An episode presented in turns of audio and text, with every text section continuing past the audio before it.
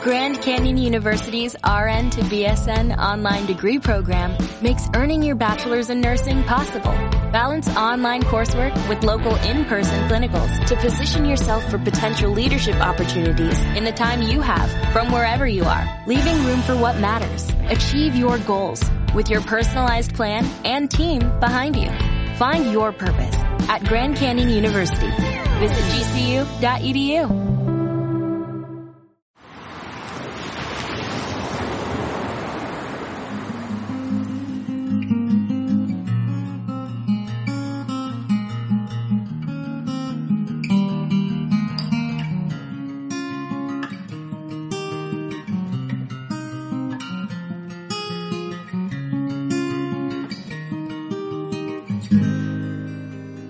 Continuamos con la segunda parte de la entrevista a Daniel y Ulises del podcast mexicano Nudista Auditivo.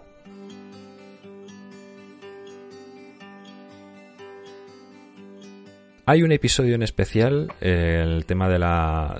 donde planteabais eh, si el nudismo podía ser una filosofía, ¿vale? Entonces, eh, hay una parte en la que explicáis la, la frase de Kadinsky, voy a citar textualmente tal cual la frase cual la dijisteis, ¿vale? Donde dice que el artista debe tener algo que decir, porque en el dominio sobre la forma no es objetivo, sino la adaptación de la forma a su significado interno. Esto yo tuve que pararlo, meditarlo y reescucharlo. ¿Podéis explicar un poquito mejor esta frase? Ulises. Yo. Uh, es que estoy tratando de, recordarlo. si quieres te la repito. sí, por favor. El artista, ¿vale? O sea, en, el minuto 22, más o menos, ¿vale? Se hace una metáfora que hace mención eh, con respecto a la razón, ¿no? Por la que el nudista, eh, pues, hace el acto de ser nudista. Entonces, eh, recordabas esta, esta metáfora de Kadinsky, del pintor, en el que dice que el artista debe tener algo que decir, porque en el dominio sobre la forma no es objetivo, sino la adaptación de la forma a su significado interno. Y de aquí eh, trasladarlo a si era la, actividad, si tenía una intención recreativa o un cambio personal, ¿vale? Más o menos es un poco lo que comentabais en, ese episodio. Sí, mira, mm, te soy honesto, no lo recuerdo este como tal, no solamente por las lagunas que ahorita tengo en el coco, sino porque a lo mejor lo estoy relacionando más a, lo que ya hemos venido hablando ahorita en, el, en, este momento aquí y ahora, y más con lo que acaba de decir Daniel sobre esta, que es una necesidad mucho más, más en primera persona. No hay un, y digamos, estoy de acuerdo con eso, pero también en el hecho de que en ocasiones cuando eres privilegiado en el sentido de que lo puedes asumir sin ningún problema y o como en mi caso simplemente este yo no he tenido un, un, real problema por asumir que no soy heterosexual, que tengo un esposo, que me, casé con él legalmente, que, o sea, soy privilegiado en muchos aspectos, como ahora con la pandemia, porque aunque me queje de que llevo un año y ocho meses encerrado, ha sido porque me lo, no lo pudimos permitir, de alguna manera. Pero entiendo que hay personas que no pueden o que creen o, por su educación de base tienen que estar al pendiente de una opinión de un tercero y es ahí cuando sin quererlo los que estamos más o somos privilegiados nos volvemos la voz activa para ellos y encontrar en un, en un, en un lugar el cómo este, se sientan más seguros, más acompañados. Eh, para mí tiene que ver mucho con ese, ese tipo de sensaciones no en un afán de, protagonismo ni por egos, eh, simplemente de justicia. Sí, yo más o menos... Sí, sí, dime, dime. Sí, es que en ese sentido de, lo justo es donde yo, es donde muchos me conocen como colérico, porque es donde yo no soporto la prepotencia, las situaciones en las que alguien me tenga que venir a mí a decir que yo no puedo hacer tal o cual cosa, como dice Daniel, de levantarme este, contento nada más porque alguien se le hinchó la gana y pretender eh, negarme esa situación. Sí, yo entiendo que además es una forma de decir que lo que, o sea, lo que debemos hacer es mirar las razones personales por, por las que hacemos las cosas, ¿vale? Y de aquí vernos mm, reflejados en los resultados de aquello que estamos haciendo y ver si realmente eh, eh, estos actos coinciden realmente con nosotros o no. O sea, yo creo que más o menos lo, lo, llevabas por esa parte, ¿no? Por interiorizar realmente lo que estamos haciendo y ver que los resultados son acordes a lo que nosotros esperamos o deseamos. Y porque esa honestidad en, primera persona es la que realmente te da eh, los hechos, la concordancia, la, la... Y cuando encuentras esa concordancia con otros es cuando las cosas fluyen o, al menos así lo entiendo yo. Bueno, eh, si queréis pasamos a la siguiente. La estigmatización del nudismo creo que tiene que ver con la visión que tiene la sociedad actual con el sexo, hablando desde un punto de vista moral o lo que socialmente es aceptado, ¿vale? Por así decirlo. No se tiene la visión de un punto de vista ético, donde se considere eh, lo que está bien o lo que está mal de una forma teórica y razonada. A la hora de ponerlo en práctica con las personas que tenemos alrededor, no hay una libertad sexual real, ya que todavía vamos arrastrando ciertas connotaciones religiosas y lecciones aprendidas que no nos hemos cuestionado ni nos cuestionamos y que por tanto eh, tampoco experimentando, experimentamos, porque directamente las descartamos, ¿vale? Con el tiempo, las circunstancias y las personas cambian. Y esas lecciones morales que, pues, pueden llegar a quedar obsoletas. El nivel intelectual de las personas ha cambiado, la forma de relacionarnos ha cambiado tremendamente, no es lo igual de cómo nos estamos relacionando hace 50 años a cómo estamos relacionándonos ahora. Y en este aspecto creo que deberíamos de volver a replantearnos estas lecciones eh, de nuestros ancestros y ver si realmente encajan o no en la actualidad. Y con una libertad sexual adecuada seguramente dejaríamos de estigmatizar el nudismo y lo dejaríamos de ver como algo únicamente sexual y por tanto también malo. ¿Cómo veis este planteamiento que os estoy haciendo? Ulises, a ver. Ay, caray. Pues mira, el, es que es un tema complejo que se ha hecho complejo por la, sobre todo por quien lo, lo define. Eh, yo actualmente me, eh, me he tenido que volver a plantear esa parte a partir de escuchar a la gente que le tengo aprecio. Eh, estaba reflexionando precisamente en estos días sobre ello porque eh, yo hoy eh, quiero creer lo que la opinión de lo, que me expresan las demás personas. Eh, digamos, tengo amigos que son muy queridos que tienen prácticas sexuales que no son como las más comunes y más que satanizar o, o decir que algo es malo, eh, voy también a, una reflexión parecida a la que ya había dicho este Daniel. En investigación social se plantea que no existen los conceptos de bueno y malo, existen contexto y circunstancias. Y de acuerdo a estas es como la gente puede evaluar si es positivo o negativo dentro de un entorno. En ese sentido, la sexualidad, todos somos seres sexuados y ejercemos esa sexualidad conforme a, nuestros propios valores, principios, necesidades, nuestra moral y nuestra ética. Para el entorno del nudismo, me parece que ha, habido la necesidad de separarlo, precisamente porque es donde me regreso a, la cuestión de la infancia. Ahora con Javier, en su carácter de pedagogo, hemos estado platicando un poco sobre lo que para él es importante para eh, entender cómo simplemente estructurar el conocimiento para hacia otra persona. Y la personalidad se, se gestiona entre los 0 y los 8 años.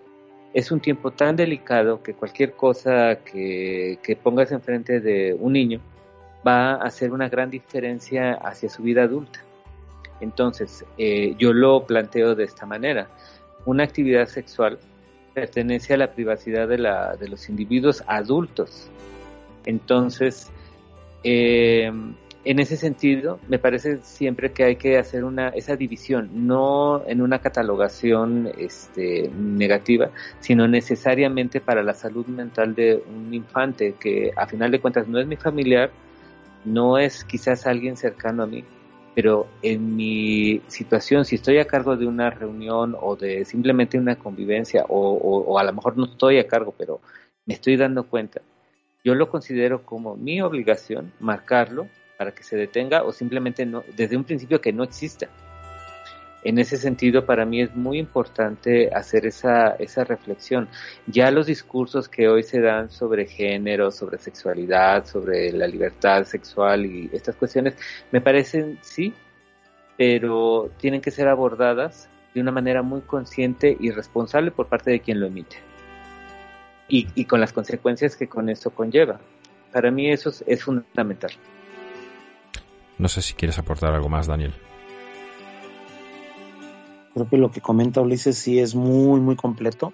Y, y digo yo sin el afán de, de, llegar a molestar y a ofender a nadie, mucho menos, pero tal como haces la pregunta de la estigmatización, eh, la estigmatización del nudismo con la visión actual del sexo tiene algo que ver, me apego un poco también y apelo a lo que tú comentabas, que sí pesa sobre sobre, al menos a nivel México y Latinoamérica, pesa mucho la, la imagen dogmática y religiosa para generar una serie de miedos que tenemos cargando hace muchísimos años y que al día de hoy nos impiden que pueda, pues ahora sí, descontextualizarse esta una parte eh, de, del nudismo hacia, hacia una connotación netamente sexual. Y, y que es lo que te comentaba al, inicio cuando comentábamos antes del podcast que eh, nosotros como nudistas al no tener una serie de nortaros o estudios serios para, para poder com comenzar a construirnos a partir de ahí, nos vamos generando una cosmogonía que está ahí flotando en el aire y tomamos poquito de aquí, tomamos poquito de acá y nos vamos generando un montón de ideas, pero que no tienen un sustento apegado a, re a una realidad de la sociedad como estamos viviendo, que recibimos nosotros para poder comportarnos y permitir que el nudismo aflorara y en base a nuestras acciones que estamos permitiendo para que las generaciones que vengan de nosotros, eh, jóvenes que se adhieren, si se sienten llamados atraídos por el nudismo o nuestros propios hijos, cómo irán a actuar y a, llevar esta parte del nudismo. Pero sí creo que la principal eh, peso para que poder descontextualizar esta parte es la cuestión dogmática. Y quizás además quisiera hacer eh, una acotación también. Este, para mí también está eh, como algo fundamental la comunicación y sobre todo esta parte en la que en algunos casos se ha dado aprovechando, por ejemplo, creo que ese es un esquema que no es muy común para otros países o en otros lugares. Aquí lo que se acostumbra mayormente es a lo que le llamamos las reuniones principales o las de mayor peso, que son las que se planean para un fin de semana, donde se llega desde un viernes y se parte el domingo. Tenemos todo ese tiempo para interactuar. Entonces, en, eh, cuando se está a cargo de alguna de estas actividades que son con este fin de semana, lo, lo que se ha podido integrar es que como lo, simplemente como lo que sucedía con nosotros al, tener entrevistados. Eran los mismos compañeros que conocíamos ya de tiempo y aprovechábamos su propia razón profesional. En este caso, cuando hemos podido compartir con personas que ya sea que estén dentro de la salud este, este, mental o que tengan alguna profesión que esté relacionada a la sexología, se, se aprovecha integrar esto para resolver dudas eh, y encontrar una mayor facilidad de hablar temas que para otros les resultan incómodos de simplemente verbalizarlos. Es tan sencillo como llamarle al pene pene, a la, a la vagina vulva y, con sus nombres correctos. Y eso ya empieza a abrir poco a poco a, a plantear qué, qué son las parafilias, por qué no se pueden relacionar en un momento dado en un ámbito en el que estamos eh, tratando con menores. Y esa apertura de poder platicar las cosas y sobre todo preguntar y que sean respondidas de una forma clara, sin estigmatizaciones, es lo que yo siento que permite esa comunicación poder ir eh, tirando esas barreras y esos, esa, esas situaciones que se vuelven limitantes en un momento dado cuando se convive de forma social. Mm, completamente de acuerdo, completamente. Vamos a otra. Y ya entramos ya un poquito fuera del material de vuestro podcast, ¿vale? Eh, creo que el principal enemigo del nudismo son los dispositivos de fotografía y vídeo mm, porque atacan directamente a la intimidad de las personas. Aunque a veces pienso que, a ver, esta intimidad eh, juega malas pasadas, ¿no? Es como una especie de falsa intimidad aprendida, ¿vale? De, los padres o de nuestros padres que nos han inculcado que tenemos que esconder nuestros cuerpos y solo compartirlo con la persona de la que nos enamoremos o del mismo género, ¿no? Para mí esto es como tener un jardín precioso y escondérselo a los demás, un concepto bastante egoísta de la belleza y que ya no comparto, que, ojo que lo pensaba al principio, pero vuelvo a existir, me lo, me lo enseñaron, ¿no? Y hoy en día ya lo he desaprendido. Eh, volviendo al tema de, o sea, la gente teme verse expuesta por internet. Batallamos en una falsa moral, como por ejemplo la del pezón masculino y femenino.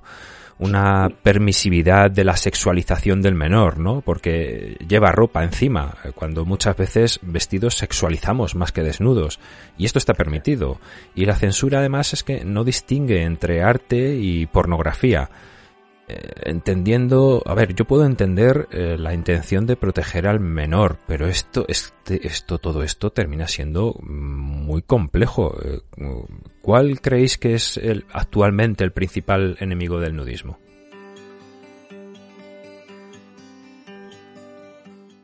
Es que mira, el, desde el planteamiento en el que lo pones, sobre todo hablando de fotografía y pensando en que soy fotógrafo, Aquí hay muchas variables en cuanto a lo que hemos tenido en la experiencia en los grupos. En los grupos está prohibido el uso de las cámaras y eh, dispositivos de reproducción de imagen por una situación.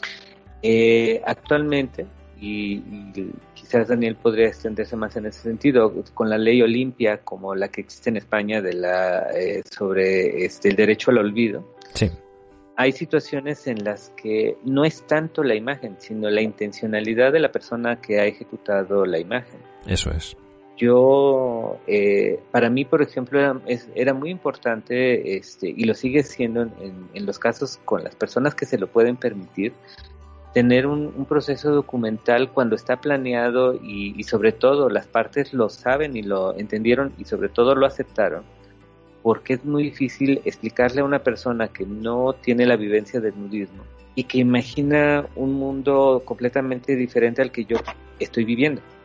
En ese caso, la fotografía, desde el punto de vista documental, el registro y la y, más, digamos, si yo decido ser el objeto en un momento dado de esa representación, yo estoy asumiendo una responsabilidad plena y consciente sobre mi propia persona. Pero es difícil cuando esa situación sucede en, en, en, otra persona que ni estaba de acuerdo, ni lo quería, ni está pensando en todo lo que acabo de exponer. Entonces, eh, yo no lo consideraría como el peor enemigo. Quizás para mí el peor enemigo en ocasiones viene del propio nudista.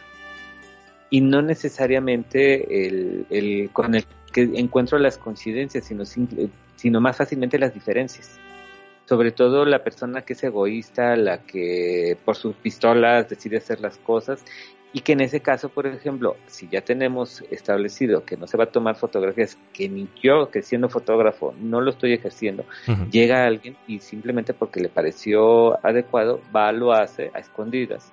Y ese es donde más bien se franquea la, la, este, esta situación de la confianza. Eso es.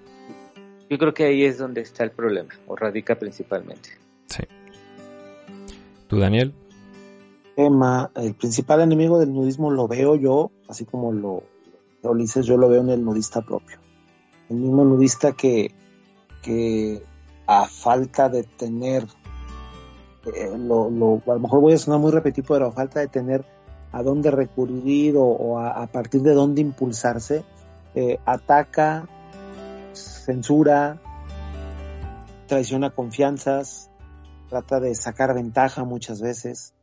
Y, entre todo este estira y afloja, se queda muy vulnerable que los grupos más antiguos o más estrechos que se conocen, a los cuales se va dirigiendo gente, o incluso las mismas personas, ya que la condición humana es totalmente impredecible, este, pues va fracturando el tema de confianza y va generando que lejos de que la comunidad nudista se, se vaya, se encuentre, se una y pueda a partir de ahí impulsarse y crecer, pues se fracture cada vez más y se vuelva un ejercicio de encuentro cada vez más difícil.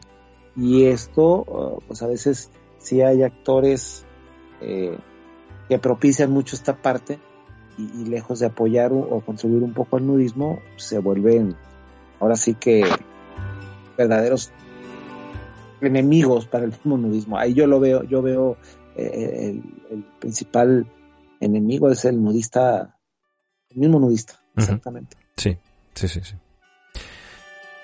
Otra pregunta.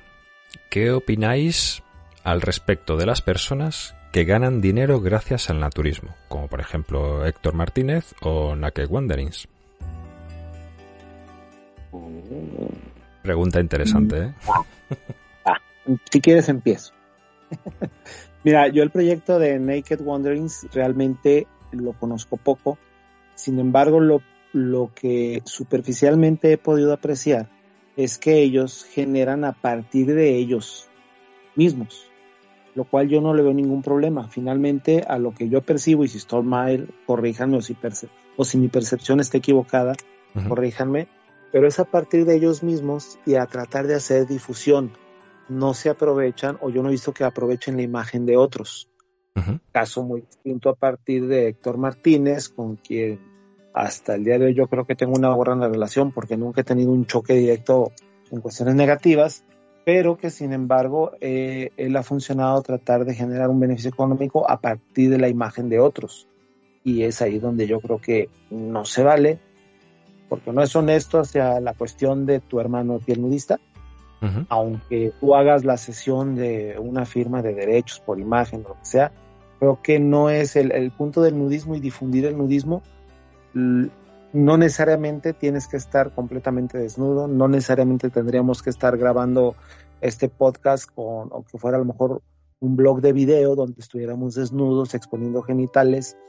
Creo que al final las plataformas para tener acceso a cuestiones más, más este, eh, banales o de corte sexual, las vas a encontrar por montones. Si hay alguien que le interese el nudismo, se va a acercar y va a investigar acerca del nudismo, tratando de encontrar la esencia de lo que es. Entonces, mi aprecio hacia, por ejemplo, lo que es Naked Wanderings, ellos tratan de difundir nudismo a partir de ellos mismos y se me hace muy válido. En el caso contrario, tratan de difundir nudismo a partir de la imagen de otros, lo cual pues sí hay una difusión, pero que se llega a perder el mensaje al final, porque creo que la intención del, día, del discurso se orienta en un sentido, pero la imagen visual que al final termina atrapando se va por otra cuestión que tiene que ver más con, con el exhibir cuerpos desnudos realmente. ¿Y tú, Ulises? Entonces, ah, perdón, perdón, Daniel, sigue, sigue. creo que no existe nada malo en la difusión, simplemente los métodos pueden ser o no honestos y, es evidente darte cuenta quién puede utilizar un método honesto y quién no. Bien. Ay, Dios, este... ¿En qué líos pues te meto, Ulises? ¿En qué líos te meto? No, yo, mira, yo no tengo problemas. Eh, ese sentido siempre ha sido muy claro. Yo asumo la responsabilidad de mis opiniones, porque al final de cuentas son opiniones y además porque el lo he planteado en casi en cualquier ámbito con quien yo y siempre te diré, no me creas, investiga. En mi caso, eh, tengo, no conozco a la, es una mujer, un hombre, no sé, el, primero que mencionaste. Mm, no, ¿Naked Wanderings o Héctor Martínez? Héctor Martínez supongo que sabes quién es, sí. Sí, exactamente. No, los demás no, no, no, no lo ubico. Este... Naked Wandering son una pareja, eh, no me acuerdo de qué país ahora mismo, y lo que se dedican es a recorrer el mundo eh, en todos los sitios naturistas que hay. eh, hacen vídeos, tienen su Instagram, eh, tienen su Twitter y bueno, pues eh, allí donde van van haciendo como pequeños reportajes de allí donde han ido y bueno, pues todo siempre muy correcto y bastante bien, o sea. Ah, ok. Sí, mira, es que son como las formas. yo lo veo, regresándome un poco al ejemplo que había dado antes sobre la fotografía y la, y la documentación mucho de lo que nosotros entendemos hoy como nudismo y todas sus variantes, en algún momento interactúa algún fotógrafo. Por ejemplo, y es un ejemplo nada más entre N. Eh, Diane Arbus, una fotógrafa norteamericana de los años 70. Ella tiene un proyecto que se enfocó a la otra cara de Estados Unidos. Y entre esa otra cara, entre, entre transgéneros, matrimonios jóvenes estaba la documentación de la comunidad este, nudista que, a la que ella le permitieron acceder y a través de estos trabajos se hizo patente que había un estilo de vida que no tenía nada tan particular como el que simplemente eh, existía en desnudez. Eh, y en ese sentido, el trabajo de muchos fotógrafos tuvo una, una razón de ser muy importante en cuanto a esa, ese carácter de difusión. Si en este caso no se están vulnerando los derechos de terceros y, y desconociendo completamente a estas personas que me acabas de referir, si lo están asumiendo de sí mismos sin dañar a otros, yo no le veo mayor problema si lo hacen gratis, si lo venden, si se paran de cabeza o no. Es su problema y si tuvieran alguna implicación tendrían que hacerse responsables de lo que legalmente eh, eh, al lugar que llegan, porque hay que entender que cada nación tiene un marco legal diferente y eso es lo que tendrían que atender en un momento dado, pero específicamente en México y no solamente en el caso de Héctor. A mí lo que me causa ruido, me incomoda y me molesta es cuando se generan proyectos que están basados en el trabajo de otras personas. En la forma en la que, este, aprovechando una plataforma en la que además, eh, cuando tú revisas, cuando tienes la oportunidad de ver el tipo de usuarios que están eh, recibiendo ese material, que no tienen una coincidencia con lo que yo conozco en cuanto a, las diferentes formas que se entienden de nudismo. Y eh, cuando se están comercializando una situación que ni siquiera han entendido realmente en un principio. Quizás ahora por la experiencia y el ir y transitar, pero no en un principio cuando fueron personas que vieron y lo decidieron desde un inicio de encontrar un, plan de negocios para una actividad a la cual ellos ni siquiera tenían tanto acceso. Y que hoy visitando un, un patrón o un lugar me digan desde el principio que se están sacrificando por mí, dejando una carrera este, que hoy ya no les permitiría seguir trabajando este, para poderse dedicar a hacer estos videos y por eso los voy a comercializar, en los cuales además en una reunión en la que yo organice voy a hacer firmar una sesión de derechos de imagen que me están vendiendo como un requisito indispensable para participar, es donde yo entraría a cuestionamientos. ¿Por qué? hacia dónde, quién es el realmente beneficiario de esa situación, más en un hecho en el cual en Héctor Martínez directamente, que fue director de un proyecto que nosotros generamos como asociación civil en un momento dado y lo usó como plataforma para tener contactos y, tener única y exclusivamente un beneficio personal, es donde yo no estoy de acuerdo. Me parece inaceptable bajo cualquier perspectiva. o sea que... Y que además tenga seguidores que lo defiendan, como, como gente que están diciendo que este, gracias a él hoy el nudismo mexicano es visible. No es cierto. Hay muchas personas que lo hicieron sin tener que acceder a estas situaciones.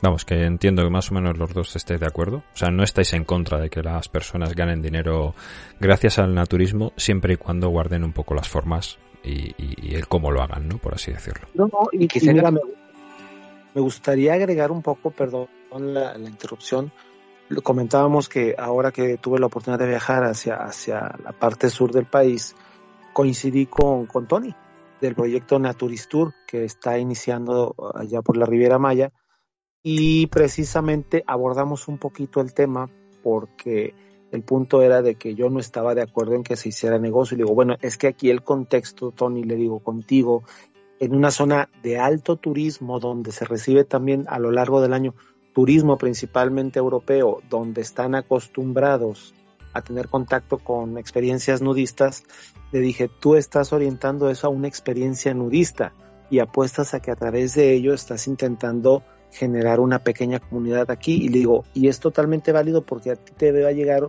un posible eh, cliente que ya conoce el nudismo y que va a estar quizás muy interesado en experimentarlo en la naturaleza que nos, que nos regala el sur del país, le dije, y eso es muy válido. Le dije, pero cuando estás al interior del país donde no tienes mucho que ofrecer y le quieres ofrecer diversos eventos a elevados precios a las mismas 10 o 15 personas, le dije, ahí es donde me parece que ya no es algo tan, tan honesto. La, la comunidad se genera juntándote en tu casa, tomándote el café, sumando al, interesado, al amigo, al vecino, que oigas que yo escuche, ah, sí, mire, poco a poco. Yo he tenido la grata experiencia de que amigos de mi trabajo que se han interesado por curiosidad se han sumado con sus parejas, o ellos o ellas. Pero yo he podido sumar gente de mi trabajo al nudismo eh, gracias a, la experiencia y a que la comunidad creemos que se construye en ese sentido. Y, pues bueno, en esa cuestión de las formas, creo que pues simplemente quien, quien decida en un momento dado querer participar de un proyecto, el que sea, sea un proyecto documental, una cuestión en la que tengan las herramientas para preguntar directamente las cosas. Porque si a mí me dan a firmar una carta de cesión de derechos de mi imagen para poder ir a divertirme y que luego alguien más tenga un beneficio económico directo sobre eso sin que a mí no me lo informe, es donde yo me preguntaría si eso es lícito o no y si quiero participar. Sí. Nada más. Bueno, pues me han llegado unas preguntas de los oyentes. Eh, os las voy a poner, alguna sorpresa, ¿vale? Eh, y ahora me vais a, a permitir poneros los audios, ¿vale? La primera pregunta, ¿vale? Es de Ana. Eh, Ana tiene un blog que se llama Ser Nudista en Madrid y bueno, pues eh, nos, pregunta lo siguiente, ¿vale? Además ha sido invitada a, mi programa en otros, episodios y os pongo el audio.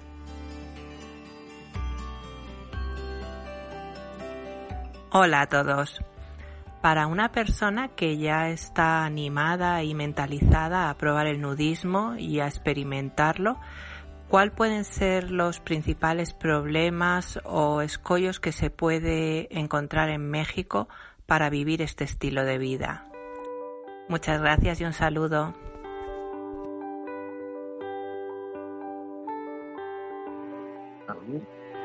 Interesante.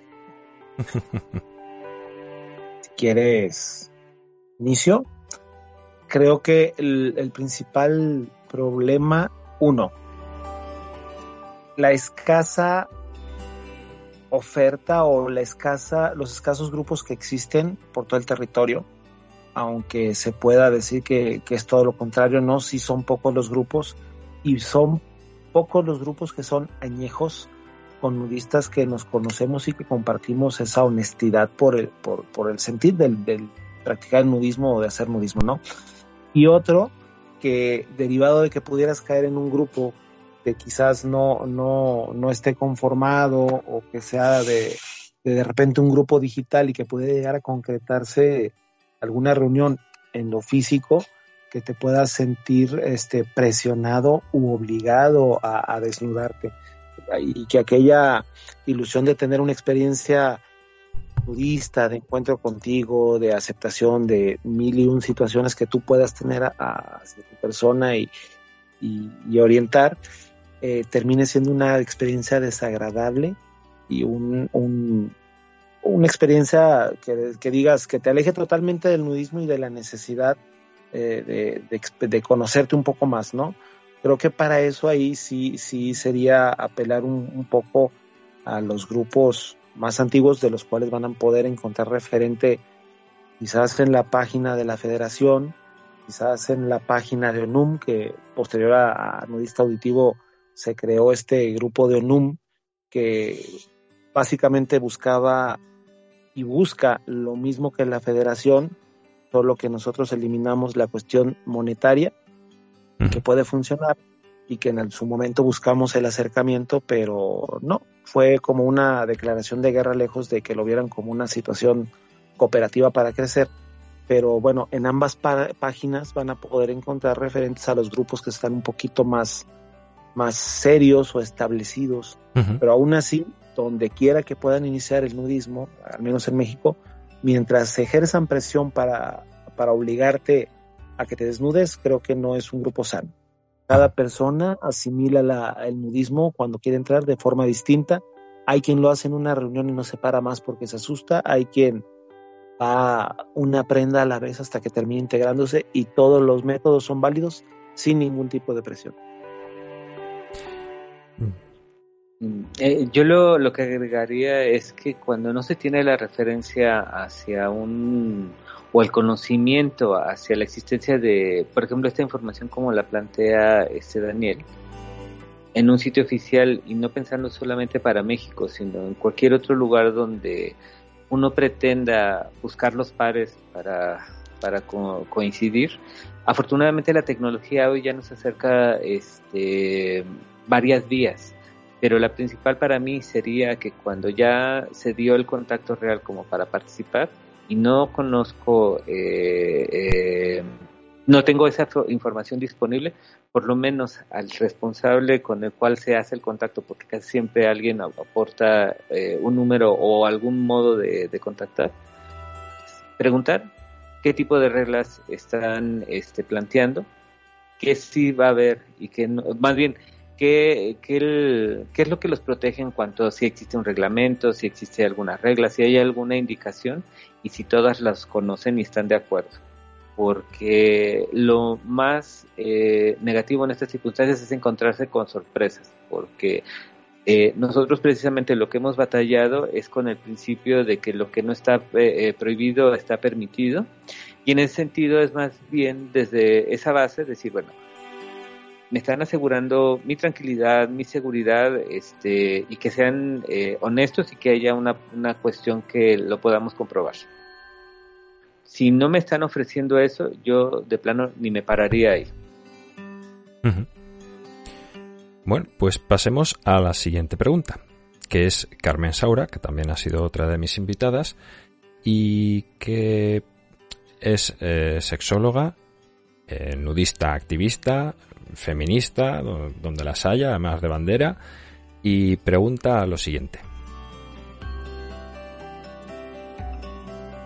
Amigos nudistas de, al otro lado del charco, de México, me gustaría saber eh, cómo ven ellos eh, la situación de la mujer eh, mexicana y el nudismo, es decir, opinión personal, ¿vale? De cómo, de cómo está el tema, de cómo está el tema en México. ¿eh? Si lo practican muchas mujeres, si es minoría, qué opinan ellos con respecto a, a, cómo están viendo allí el nudismo. Un abrazo fuerte para Carmen.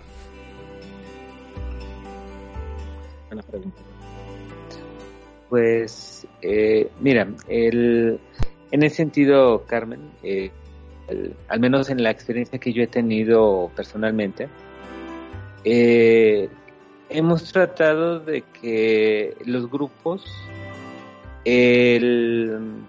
la participación sea eh, equitativa, no en número, porque realmente este, hemos comprobado que por voluntad propia y que se acerquen al nudismo, han sido mucha menos la participación femenina dentro de los colectivos y porque en algunos casos cuando llegaron fue más bien por eh, por coacción de las parejas que eso eso ha sido muy común dentro de nuestro ámbito pero eh, cuando hemos encontrado la participación femenina ha sido pues bastante activa porque de hecho eh, al menos en la experiencia que yo he tenido, hemos tratado de provocar que sea de esa forma, no verla como un individuo, este, subindividuo, sino sea una persona que realmente estás a la par este, discutiendo. De hecho, eh, al menos en las reuniones que, yo preferí más, siempre era como consensuado todo y siempre en esa misma voz activa, independientemente del sexo o, el género o la preferencia de, las, de, los que se involucran.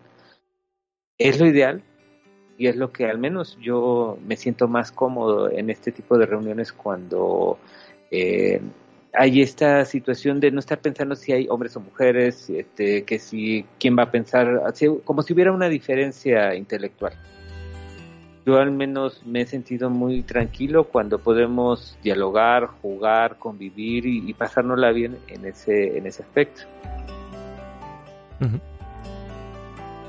Daniel. La visión eh, sí sigue siendo tristemente un tanto, un tanto mayormente masculina.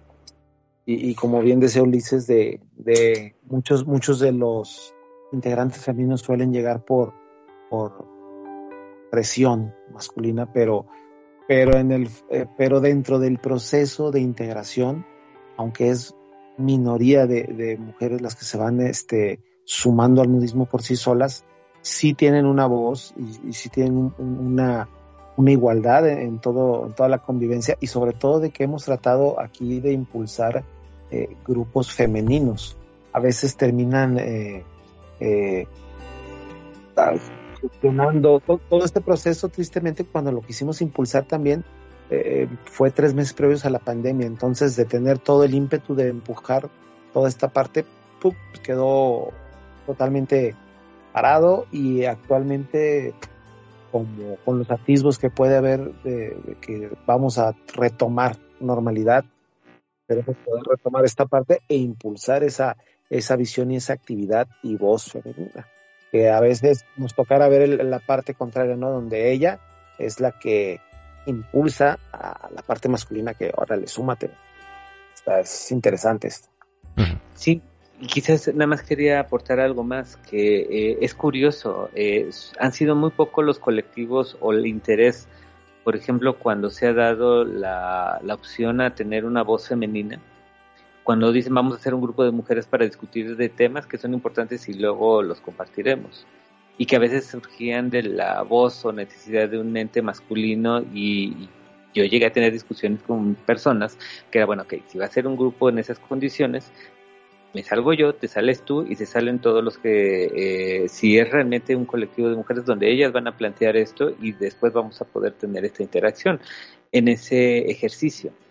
Y la otra es la forma en la que, digamos, lo, lo, que yo veo ahora como con mucho gusto, en el caso de una de las amigas que tenemos, que eh, recién ahora que se ha titulado como socióloga, su tesis este, de trabajo para titularse fue sobre nudismo y al menos sí, esta Jimena, recuérdame los apellidos si te acuerdas Daniel, perdón, es que se me acaba de ir Jimena, eh, no recuerdo el apellido.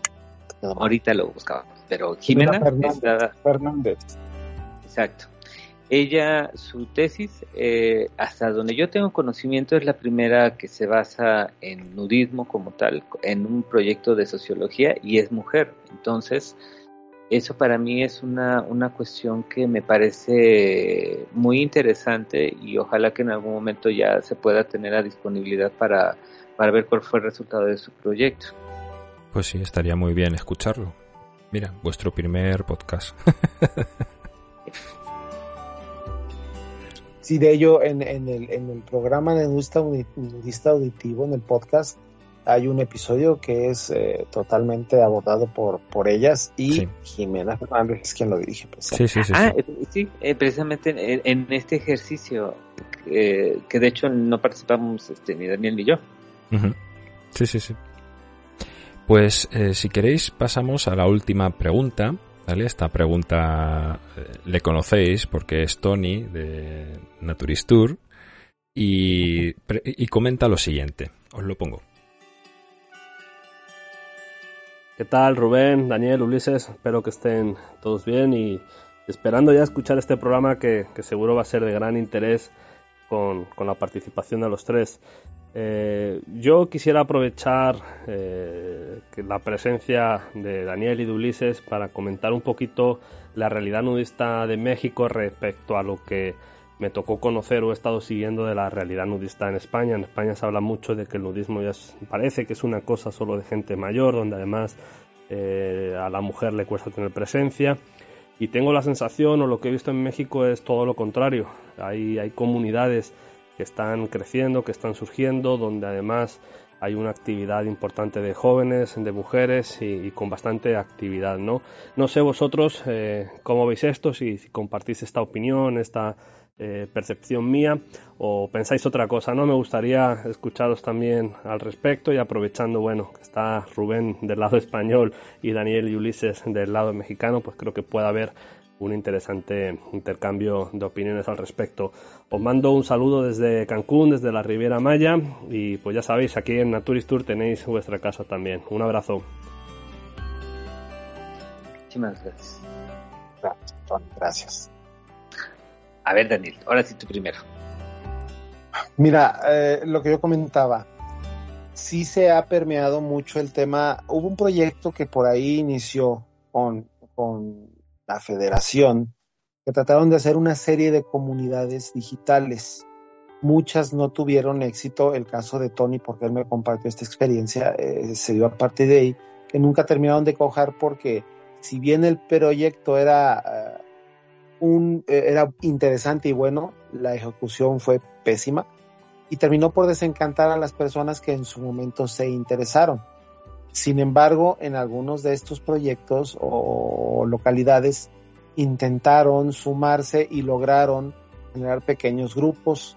Efectivamente es importante que se sumen jóvenes, que se sumen los que ya tenemos tiempo practicando y que a lo mejor tenemos un poquito más de años, pero sí existe una, una diversidad de grupos a lo largo de todo el país, grupos pequeños que se han ido eh, sumando y con esos eh, retazos de información, que si la federación, que ya no me respondió la federación, que si sí me respondió, que acá en el grupo hay esto, de que yo bajé de la Federación Internacional esta información. Y aquí es muy importante apelar algo. Es importante que todos estos grupos eh, tengan un punto de encuentro y acuerdo para poder impulsar un interés común por diversas partes y poder generar a través de ello el crecimiento y unificación de un un criterio que si no necesariamente tiene que ir por una línea recta e incansable, pero sí debe de tener un cierto orden a fin de poder amalgamar a tantas regiones y a tantos eh, caracteres distintos y generaciones distintas que pueden ser jóvenes entre los 20 y los 30, entre los 30 y los 40, entre los 40 y más, eh, que es el caso nuestro, y, que pueda permitir esa sana convivencia y coexistencia y que, y que sobre todo se dé de una forma desinteresada más allá del bien monetario, a fin de que en un momento dado si llega a, amalgamarse toda esta parte, permita crecer proyectos como,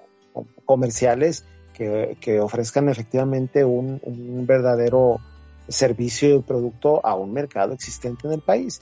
Para, para mí es muy bueno y sí, sí existen Aquí lo que hace falta creo que es el órgano que, pueda atraparlos y, no atraparlos, sino como que aglutinarlos y proyectarlos en, en una sola sentido, que es la parte donde a lo mejor la federación no ha podido eh, generar esto, donde nosotros como NUM cuando iniciamos nos paró en seco la pandemia, pero insisto, el factor es la intención y la honestidad de querer hacer algo en pro del nudista, primeramente de, mi gusto y de mi necesidad de, convivir y de compartirlo con otras personas, y a partir de ahí las cosas se van a dar en automático. Yo te compartí para esto, eh, te acabo de mandar Rubén por WhatsApp, nosotros generamos un, documento que es como una normatividad de integración basada en en las comunidades, te lo comparto para si tú lo quieres tener a, disposición en tus redes, si te gusta. Eh, la finalidad de haberlo creado fue esta, generar un poco de seguridad para las comunidades que existen y para los que se quieran integrar, basados en la visión no de un dirigente único, sino en la propia comunidad que valide a través de la diversidad de intereses en cuanto a seguridad y a protección, que pueda validar y permitir la entrada de nuevos miembros y obviamente minimizar cualquier riesgo para tu comunidad, tu familia y tu persona. Insisto, solo minimiza, porque la condición humana es impredecible, pueden pasar mil y un cosas a pesar de todas las condiciones de seguridad, pero a través de estos, estos filtros necesarios procuramos minimizar esa parte. Es importante, retomando lo de Tony, que sí se dé el encuentro de todos estos grupos para poder crecerlo y salir adelante con, este, este asunto de, del mismo que tanto nos gustan. Ulises. Sí, es que eh, ese fue un tema sumamente complejo. Em, así como se comenzó mal en las estructuras en un momento dado donde se, volvieron paradigmas que ha sido muy difícil de poder disolver para llevar hacia otros, otras formas, Aquí lo, lo que ha sucedido mucho de esta, en ese, en ese ejemplo que se está planteando a través de, sobre todo lo que hizo precisamente Héctor en su gestión, fue tomar las bases, pero no, no la experiencia, ni saber exactamente cómo, cómo hacerlo. Simplemente eh, se separaron grupos y se les dio una autonomía sin saber realmente cómo hacerlo y una persona se erigió como un modelo a seguir que ni siquiera lo tenía claro porque realmente no tenía ni la experiencia ni la capacidad, ni siquiera para entender cómo era, por ejemplo, una reunión familiar, porque su plataforma desde un principio fue enfocado solamente a los jóvenes de su edad con un criterio específico. Y todo lo que tenía que ver con experiencia, edad y, tiempo fue devaluado.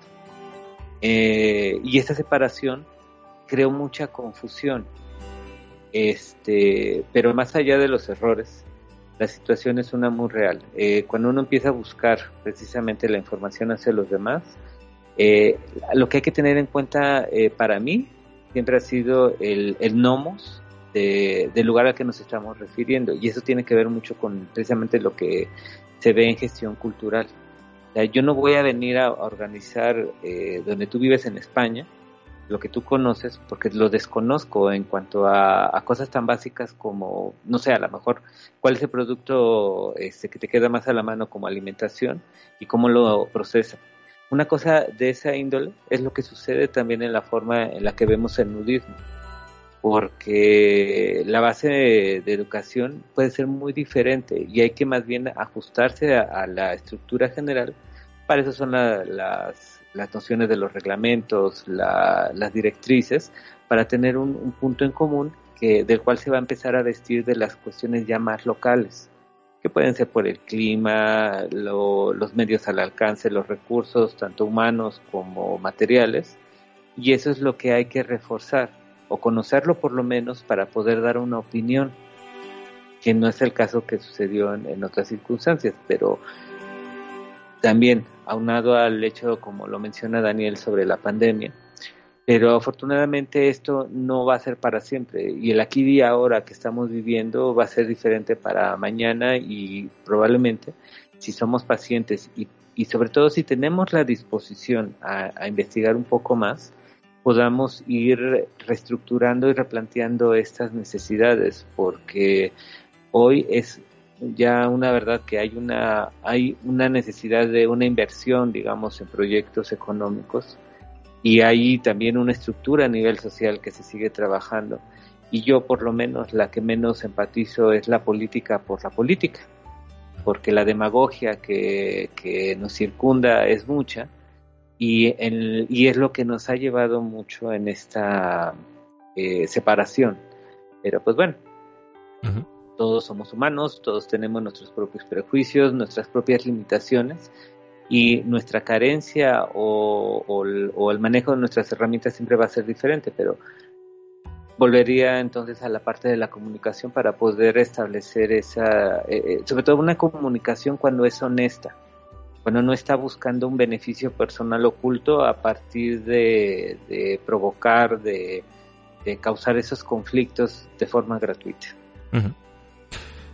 Bueno, pues por la parte que me toca, ya que Tony me ha incluido en, esto, eh, aquí en España es que ha habido una, una transición, por así decirlo. Eh, el movimiento nudista actual empezó por los años 70-80, en la época en la que se llamaba la época del destape aquí en España, en el que se, por fin se podían volver a ver películas donde salían desnudos explícitos y mm, donde bueno pues eh, teníamos el movimiento de Tetiñas Free ahí en Galicia y pues, donde mm. bueno pues nuestros padres y abuelos pues estuvieron luchando para hoy tener eh, las libertades que de las que hoy disponemos entonces en España lo que hay es actualmente mucho nudista anónimo por llamarlo así de, alguna forma vale hay que tener en cuenta que, pues lo que os decía, que aquí nuestros abuelos han luchado por una libertad que, que en otros sitios, en muchos otros sitios, no hay. ¿Vale? Y entonces aquí sí que se da pie a que la gente lo practique. Mm, lo que pasa es que en completa soledad. En un entorno social eh, que no se sepa, eh, muchos buscando pues sitios, pues eso, completamente son totalmente solitarios, donde se sientan libres de cámaras y vídeos. Y no son pocos los que piensan que si aparece una foto eh, o vídeo de ellos desnudos en las redes sociales, pues van a recibir una montaña de críticas o incluso de bullying, ¿no? Si estamos hablando además jóvenes, pues en, en edad de pubertad, obviamente ya de menores ni hablo. Pero con la experiencia que ya vamos teniendo, puedo decir que no somos pocas las parejas o las familias que vamos buscando esa compañía, ¿no? Que se nos den esa tranquilidad y esa satisfacción de poder compartirlo. Y en esta búsqueda, mm, pues nos estamos encontrando, por lo menos mi mujer y yo, a gente, pues la verdad es que bastante maravillosa. Y muchos de ellos son jóvenes. O sea, no, solamente, ¿vale? Hay gente mayor. Lo que pasa es que de cara a la galería sí que parece que está lleno de gente mayor y sobre todo hombres, porque, bueno, pues en ciertas playas es lo que se ve. Y, a ver, los jubilados aquí tienen tiempo, entonces es lo que hay. Y en ciertas asociaciones, pues también eh, es que es lo que queda. Eh, porque es que las asociaciones en este país están de capa caída. Obviamente, a ver, no hablo de Cantarriján y otras excepciones que hay en España, pero del listado que hay en la Federación Española, muchas están literalmente muertas. Entonces, hoy en día la gente se mueve mucho más pues por grupos reducidos como es WhatsApp o Telegram y, que además eh, yo por cierto Telegram sí que lo recomiendo porque eh, permite la privacidad de tu teléfono móvil. Entonces, bueno, pues eh, a ver, sí, realmente de cara a la galería parece que puede haber una mayoría ¿no? de gente mayor, de hombres, pero luego si nos ponemos un poco a escarbar y si empezamos un poco a visibilizarnos vamos a darnos cuenta de que hay muchísimas más gente joven, muchísimas más eh, mujeres y personas que, lo practican, al menos en España. Lo que pasa es que hemos pasado de esa, esa transición, ¿no? esa transición en el que nuestros padres o abuelos luchaban por estas libertades y eran mucho más visibles y estaban mejor asociados, además tenían otras, otros, no habían estos medios de comunicación que hay hoy en día, y hoy, pues bueno, pues nos hemos reducido en ese aspecto y hemos abandonado un poco tanto la federación como las asociaciones y lo hacemos de forma más individualista. Pero nada más a lo mejor quisiera este, plantear una situación que también eh, a partir de, la pandemia he notado mayormente y que además eh, se está mencionando ya como un problema de salud pública a nivel internacional. El encierro este, ha creado o va a generar todavía mucho más eh, digamos, eh, que afloren todavía más las cuestiones psicóticas, este, o, que, en otro momento serían cosas más normales, ahorita van a estar muy magnificadas. Y lo entiendo en, en este sentido en cuanto a que lo que nosotros llevamos aquí, la generación de cristal, y que, que asumimos todos también de alguna manera, en cuanto a, a este sentido crítico. Todo el mundo está muy sensible. Sí. Es muy difícil. Eh, por eso eh, estas comunidades virtuales han tenido tanto éxito en este momento porque han dependido más precisamente de lo virtual. Yo tengo la esperanza de que eh, a partir de este mayor intimidad que se ha dado a través de estos medios, nos permita trasladarlo ahora a lo real. Así como lo planteaba antes, eh, antes teníamos los correos electrónicos y otro tipo de plataformas para poder coincidir. Y se demostró que en un momento dado fueron efectivas para poderlo llevar a, las situaciones ya de, una cita, de, crear un espacio eh, para una convivencia con base a todas estas este, necesidades en común. Entonces, tengo al menos yo la, la, esperanza de que lo que venga posterior a esto sea muy positivo después de todas las pérdidas humanas y en todos los aspectos que se dieron a partir de estos meses tan, tan duros. Sí, yo además creo y espero que además con estos programas que estamos haciendo de, de difusión, tanto las asociaciones como las federaciones, etcétera, etcétera, empiecen un poco a hacer autocrítica empiecen un poco a moverse un poquito más y vean cómo poder avanzar, porque los medios los tienen.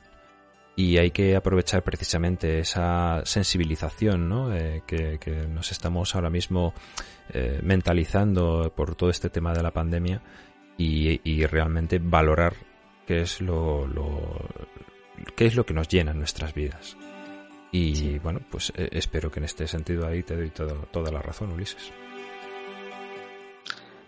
Pues mira, esperemos que, las cosas sucedan. Por eso, este, el recuerdo mucho a Aquino a través de Mafalda cuando decía, este, lo urgente quita tiempo a lo importante, pero cuando llegue la circunstancia para estar más en equilibrio, ojalá que los, lo sepamos apreciar mejor.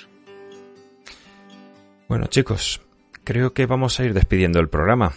como siempre, y mira que ya llevamos como dos horas y pico ya de, programa, pero a mí se, me hacen cortas, se me hacen cortísimas. De hecho, voy a tener que, separar en dos episodios este, este episodio.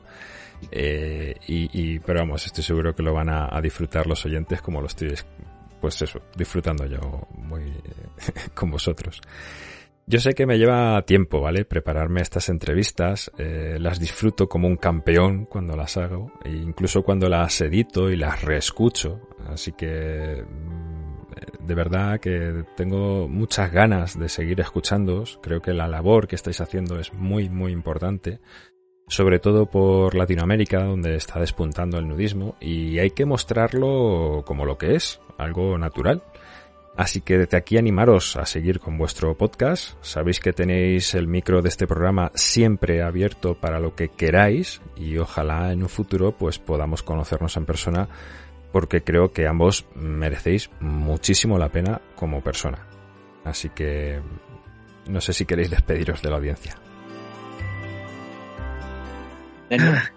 Rubén, eh, muchas gracias por, por, por invitarnos a compartir lo que nuestro sentir en torno al nudismo. Gracias por, por el aprecio que, tienes hacia nosotros. Yo también me he dado la tarea de, escuchar tus podcasts y esta labor que estamos haciendo, como tú dices, existen los medios, es importante que tanto tú en España, nosotros en México estemos aportando a generar esta, pues esta memoria auditiva, como lo hemos mencionado este, en el nudista auditivo, a efectos de poder eh, transmitir un poquito la experiencia de lo que ha sido, cómo, cómo se está dando ahora, y a partir de ahí que las generaciones de las que bien hablaba Tony, de las que sí existen, puedan tomar como un pequeño referente y saber guiar eh, lo que esté por venir. Gracias por toda la confianza. Y spoiler alert, sí, sí desde un principio se pactó como algo finito nudista auditivo, pero posterior a que se terminó la primera temporada, acordamos hacer una temporada más pequeña. Tenemos los temas, solo estamos esperando las circunstancias para poderlo grabar, pero sí, sí va a haber una segunda temporada de Nudista Auditivo, eso es seguro. Muchas gracias. Ansioso estoy por escucharos. Muchas gracias Rubén, este, sobre todo por permitirme eh, escuchar a Daniel, porque no hemos podido ni siquiera coincidir entre nosotros por tanta cosa. Eh, para mí ha sido una, una situación muy emotiva, porque en este momento estaba yo mucho, muy eh, pensando precisamente en las pérdidas, lo, cuáles son las ganancias después de tantas situaciones que han pasado. Eh, yo me visualizo más como un viejito amargado, receloso y enojón, pero estas cosas a mí me, me llenan. Eh, pensaba y reflexiono en ninguno de los ámbitos que conozco eh, en otras áreas, ni en el arte, ni con los fotógrafos, ni no tengo a nivel humano lo que he vivido aquí con, por ejemplo, con Daniel, mi hermano de piel, y, muchos otros como Roberto, al que ahorita eh, estoy pensando por la cuestión del accidente que sufrí hace poco. Y, y, son personas que yo he conocido dentro de este ámbito y no tengo esa, esa ligadura en otros, en otros espacios. Y por eso soy tan, pero tan, tan, tan póngale lo que quieran en medio, para la gente que, que no le caigo bien. Porque ha sido muy, muy difícil a lo largo de los años construir esta comunidad y me, me emperra de una manera muy fuerte cuando veo las cosas que no son justas y que han hecho un mal uso de los poderes que se les otorgó a partir del trabajo de otras personas. Y no, no me refiero al mío, porque como repito, hubo muchas personas anónimas que y que ya han fallecido en el tiempo por y que tuvieron esa esperanza de ver una comunidad este construida y más allá de los sentimentalismos lo veo desde la parte en la que eh, no importa lo que yo diga en cuanto a mi opinión, lo que yo sea como persona. Al final de cuentas, me gusta pensar que la gente puede razonar por sí misma y encontrar respuestas a, eh, con base a lo que ya se ha hecho y te agradezco muchísimo la oportunidad y también a Daniel. Siempre. A vosotros. Oye, eh, seguramente la gente quiera ponerse en contacto con vosotros. Recordarnos vuestras redes sociales o formas de ponerse en contacto. Bien, a mí me van a encontrar, yo soy usuario principalmente de Twitter. Mi Twitter personal es arroba danboy o arroba geekfield bajo blog, está medio confuso, pero es arroba danboy generalmente, es donde soy más activo y si están interesados en buscar algún tema de, del proyecto de ONUM, eh, Nudista Auditivo lo van a encontrar en Spotify y el proyecto de ONUM está como ONUM México, O-N-U-M, Organización Nudista de México, ONUM México, y también así lo van a encontrar en Miwi y en Twitter. Perfecto. ¿Y tú, Ulises? Pues mira, yo soy un viejito ermitaño y amargado, pero y estoy casi desconectado de, la tecnología. Pero si eh, la forma de contacto que he tenido ha sido también por el Twitter, aunque aparentemente ahorita no he publicado, pero puedo revisar los mensajes, es el de arroba Ulises Bell, así tal cual, con V de Velázquez, Ulises Bell, este, y es el Twitter que tengo ahorita porque estoy como muy perdido de estas cosas. De hecho, le explicaba alguna vez a Daniel que parece que estuve en coma y estoy ahorita resurgiendo y me encontré otro mundo. Oye, ¿y tu trabajo dónde lo podemos encontrar? Porque ¿Lo tienes publicado en algún sitio? Pues en este momento lo que he estado es nutriendo eh, una cuenta que tengo de Instagram que esta es uh, arroba imago Este, eh, I-M-A-G-O-V-E-C-U, imago Pues luego te busco y te incluyo. a ver si no te pego un susto, pero ahí está. Perfecto. Pues nada, así que os parece voy despidiendo un poquito el programa y pues lo dicho, que un placer teneros por aquí. Muchas gracias. Gracias. Os recuerdo que este martes 30 de noviembre finaliza el plazo de entrega de relatos cortos organizado por la Asociación Nudista de Cantarreján. Y espero que muchos hayáis participado, ya que tendré el placer de leer el relato ganador en mi programa. Y si el autor se deja, también le haré una pequeña entrevista.